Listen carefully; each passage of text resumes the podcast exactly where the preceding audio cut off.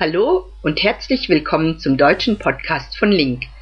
Ich bin Vera und das ist der zweite Teil des Gesprächs von Yolanda und mir über Lernmethoden.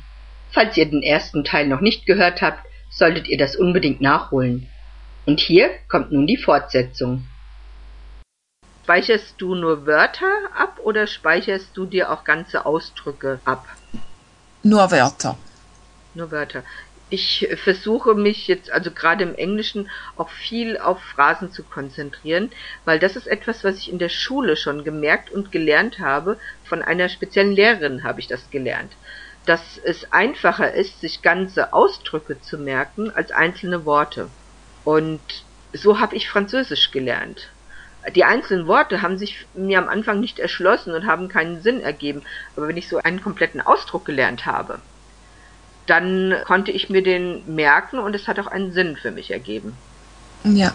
Und das hat sich irgendwie bei mir eingebrannt, dass ich mit dieser Methode dann letztlich auch in der Schule in Französisch auf einen grünen Zweig gekommen bin. Ah. und, und, und deswegen bin ich auch ein total großer Fan vom Lernen von Phrasen, auch im Englischen, also von Ausdrücken. Ja, also bei mir vielleicht fällt das nicht so ins Gewicht, weil ich ja die Vokabeln nicht so oft mir anschaue. Also ich mhm. gehe wieder zurück zum Text, wo ich dieses Wort her habe. Mhm. Und dann höre ich mir ja den ganzen Text an. Und für mich ist dann eigentlich die Links erstellen, da geht es mir eigentlich nur darum, was heißt denn eigentlich dieses Wort? Also nur so als mhm. Übersetzungshilfe und dann lasse ich das wieder liegen und versuche dann in der Fremdsprache den Text zu verstehen. Ich übersetze mir den Text nicht ins Deutsche. Also auch gedanklich nicht. Ich versuche in der Fremdsprache zu bleiben, aber um manchmal einen Zusammenhang wirklich zu verstehen, brauche ich doch halt die Übersetzung ins Deutsche. Mhm. habe ja nicht immer einen Tutor da, der mir das in der entsprechenden Sprache erklärt. Ja, ich glaube, da hängt es doch davon ab, auf welcher Stufe man ist in der Sprache, wie vertraut einem die Sprache schon ist oder nicht, ob man das kann oder nicht. Also im Englischen übersetze ich normalerweise auch eigentlich gar nichts für mich im Kopf. Aber wenn ich einen Text mit Link bearbeite, analysiere ich den praktisch auch ein bisschen und versuche dann solche Dinge zu erkennen, ja. Ja. Gerade zum Beispiel, was für mich im Englischen noch schwierig ist, ist immer die richtige Präposition zu erwischen. Und dann, wenn ich einen Text dann durchlese, konzentriere ich mich manchmal dann auf die Präpositionen, wie ich die anwende. Und das ist dann aber schon ein sehr bewusstes Studieren von einem Text. Das mache ich auch nicht immer. Ja. ja. Also ich benutze es nicht nur als Übersetzungshilfe dann, sondern auch schon, um einfach mein Bewusstsein zu schärfen, sag ich jetzt mal, für bestimmte Dinge in der Sprache. Und das hat aber auch dann nichts mit Grammatiklernen zu tun, sondern einfach mit einem Bewusstsein für die Sprache schaffen, finde ich. Ja, also, also, wie wird es angewendet? Gen genau, wie benutzen die genau. das denn letztlich? Ja, ja also auch, ja.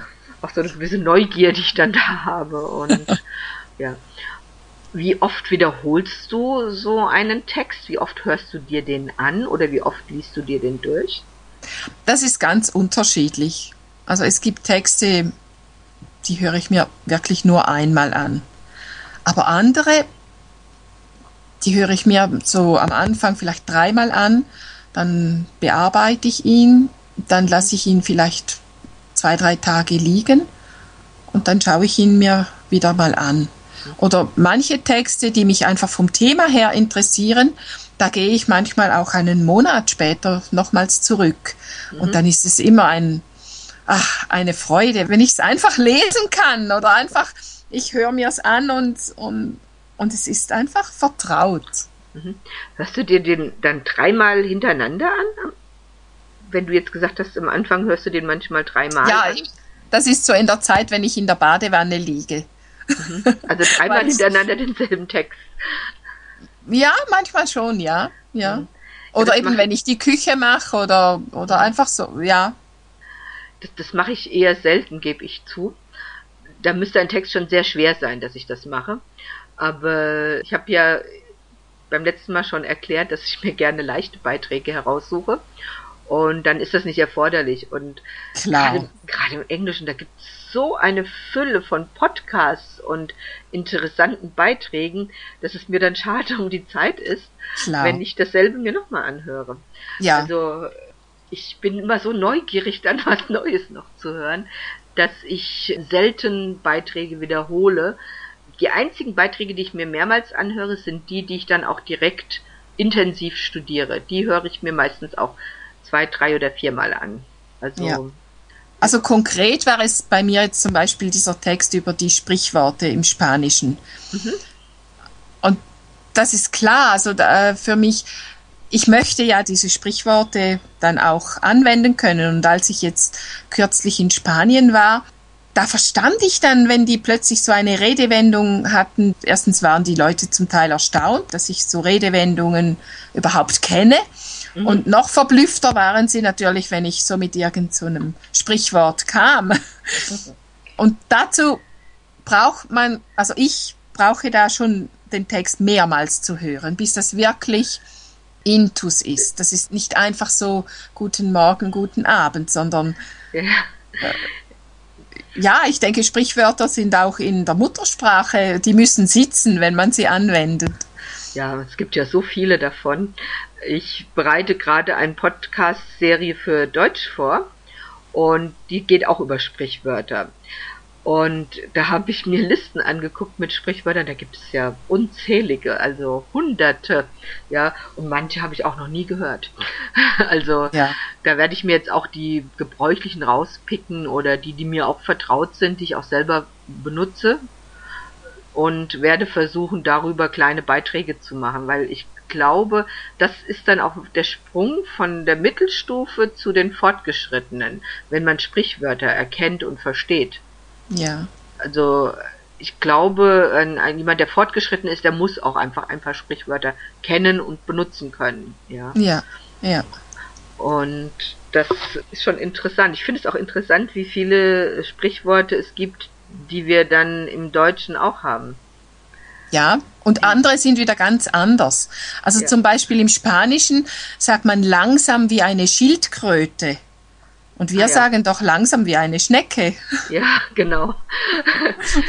und dann habe ich dann mal nachgefragt, ja, sagt ja nicht langsam wie eine Schnecke. Dann haben die mich angeschaut und nee, das kennen wir nicht. Aber sie würden es wahrscheinlich schon verstehen, weil wenn mir ja. einer sagen würde, langsam wie eine Schildkröte, würde ich doch sofort die Bedeutung erkennen oder ja. erkennen, was er mir sagen will. Klar. ja auch ein interessantes Thema. Vielleicht können wir uns darüber auch noch mal in einem ja? Podcast unterhalten. Ja, ich klar. würde sagen, für heute haben wir uns lange genug unterhalten, eigentlich länger als geplant wieder mal. Ja. Wir verquatschen uns immer ein bisschen. Genau. Und ich danke dir für das Gespräch, Jolanda. Gern geschehen. Hat mich auch sehr gefreut, dich zu hören. Mhm. Und ja, ich glaube, der Gesprächsstoff geht uns noch nicht so schnell aus ja, ich habe auch das Gefühl, dass wir gut miteinander kommunizieren können. Und ich danke unseren Zuhörern, dass sie wieder reingehört haben bei uns und ich hoffe, es hat euch auch Spaß gemacht. Und wir würden uns freuen, wenn ihr wieder reinhört beim Podcast von Link. Und vielleicht eine Rückmeldung gebt. Genau, das wäre super. Text und Audio wird nämlich wie immer in der Deutschen Bibliothek von Link eingestellt werden, also auf www lingq.com